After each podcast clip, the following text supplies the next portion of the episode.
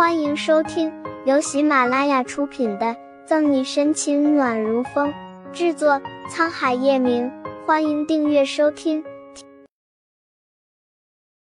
第两百九十一章，那个孩子到底是谁？这这真的是叶晨玉？沈西噎了噎口水，一脸的傻笑。啊，真的是，丝丝疼疼疼！激动的沈西乱动着，扯到了抽筋的脚踝，疼得他嗷嗷大叫。但这并不能抑制他的小激动。我的天，那居然是传说中霸道狂傲的叶晨玉！他刚刚对我居然那么温柔。沈西清澈的眸底泛着小星星，花痴的模样，若是让以前的他看到，非得唾弃不可。不对，那个孩子。激动之余，沈西回忆起在江水底下，叶晨玉救他时脑海里想起的一幕。那个孩子到底是谁？沈西能清晰的感觉到，那个保温箱场景应该不是梦境才对。更何况二十五年来，我从未做过什么关于保温箱的梦。再加上那个孩子真的和叶晨玉十分的相像，就好像就好像从一个模子里刻出来似的。若是说他们是父子关系，也绝对没有人会怀疑。可是我为何会突然出现这样的记忆？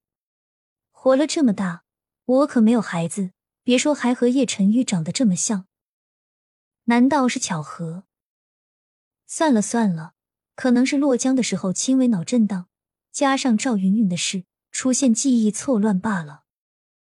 想不通，头还有点疼，沈西索性就摇摇头，懒得想了，把一切都归于记忆混乱，没有怀疑什么。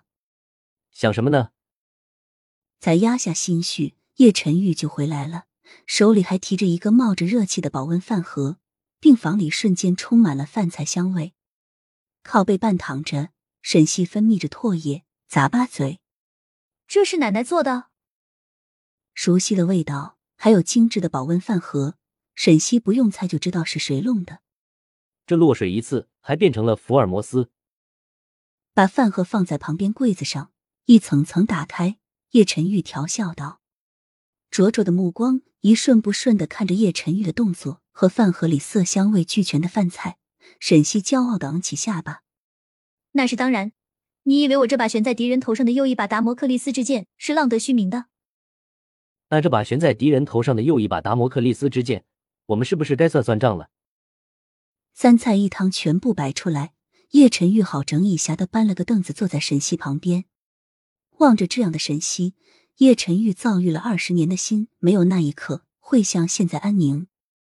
这种感觉，叶晨玉说不清道不明，但他很享受，希望就这样一直下去。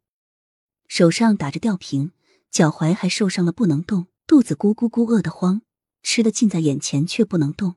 沈西小嘴一撅：“能等我吃完饭再说吗？”叶晨玉要算的账，他能不知道？不行。坚决很果断，不让人质疑。叶晨玉，你个狼人！装怪卖巧没有用，沈西咬牙切齿。狼人比狠人多一点，似乎是为了刺激沈西。叶晨玉拿起筷子，夹了一片三椒炒肉尝了尝，还煞有其事的点点头。嗯，奶奶做的就是好吃。有些人不想吃吗？早就饿了的沈西哪里受得了这刺激？本着是可辱不可杀的原理，心里恨得牙痒痒，面上可怜兮兮，还为了演绎效果挤出几滴眼泪。你又不是不知道当时的情况，我如果不出手相救，赵云云就会落下江里了。万一有个不测，你你可就真的没妈妈了。而且而且，作为一名人民警察，我哪能见死不救啊？你说对不对？沈西深知自己是旱鸭子不会游泳的事实。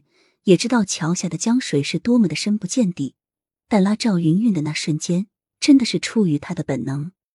哎，对对对，你说的都是对的。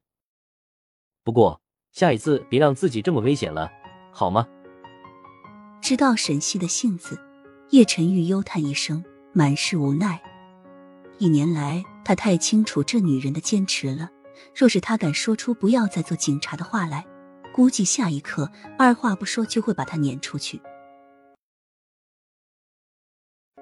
本集结束了，不要走开，精彩马上回来。